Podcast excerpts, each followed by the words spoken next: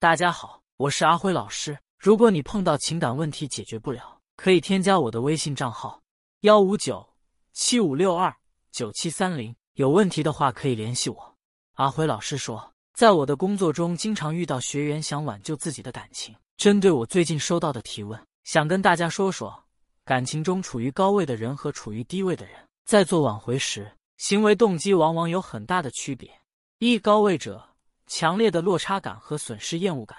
处于感情高位的人，一般在之前的关系里占上风。这里的高位不是单纯的性格强势，而是他爱你比你爱他多得多。你可能比较强势，也可能内敛，但在感情里一直是他迁就你、宠爱你、照顾你的情绪、顺从你的安排、满足你的需求，以你为中心。可在分手阶段，对方的态度发了大逆转，从百依百顺到冷漠不在乎，他收回了之前所有的好。让你从云端跌落，产生了被抛弃感，于是你会形成很大的心理落差。同时，看着之前手里似乎不重要的东西就要失去时，还会产生一种损失厌恶感。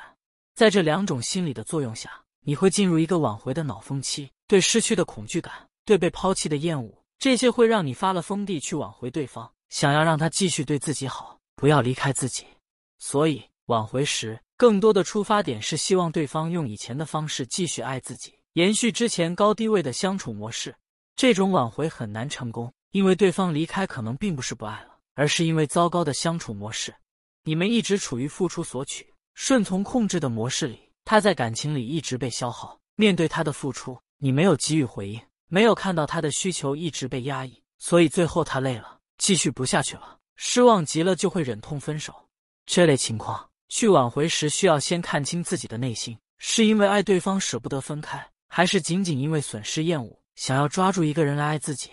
如果是前者，就需要意识到自己也有做的不到位的地方，并看见伴侣的需求，看到他没有表达出来的失望，让他看到继续在一起可以调整舒适的感情模式。你们可以平等对话，你也会反馈给他，你们有幸福的可能，这样才有可能做到挽回成功。二低位者，沉默成本高和不甘心。处于低位的人，在之前的感情里付出了特别多。比如你总是顺从对方，发生争吵时委屈自己去迁就他，因为你爱他比他爱你多很多。这一类分手去挽回时会产生强烈的不甘心感，因为你付出了很多，沉默成本非常高，可却没有结果。所以在对方提出分手时，你会非常的舍不得，难以承受失去一切的代价，于是想用尽一切方法去挽回，哪怕是继续讨好对方。情感低位的人挽回时，最致命的问题就是。无法平等的对话，你本来就处于低位，挽回时就会倾向于用更加卑微、更加讨好、付出更多的方式去试图挽留，甚至自残、威胁对方，低到尘埃里，希望对方看到自己的好，引发恻隐之心，舍不得离开你。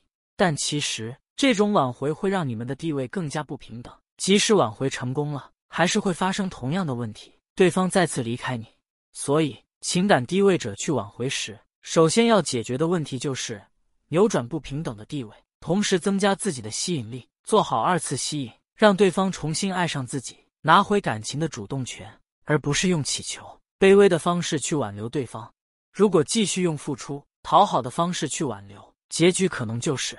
对方看到你卑微的样子，内心愧疚，心软了留下来了，但在一起后更加觉得你没有吸引力，再次分开。二，另一种可能是你不断的妥协。卑微讨好，你在感情里隐忍内心，过得非常痛苦。你渴望被爱，对方却不在意你，你只留下他的人，心却不在你身上。所以，无论是处于感情高位还是低位，去挽回时一定要把握好自己的位置，既不能用过高的姿态，也不能用过低的姿态去乞求，而是要建立平等的对话，刷新对方对你糟糕的固有印象，懂得建立舒适的相处模式，拥有爱的能力，让对方感到重新跟你在一起会幸福。只有这样，你的挽回才能起作用，你修复的感情才能长久幸福。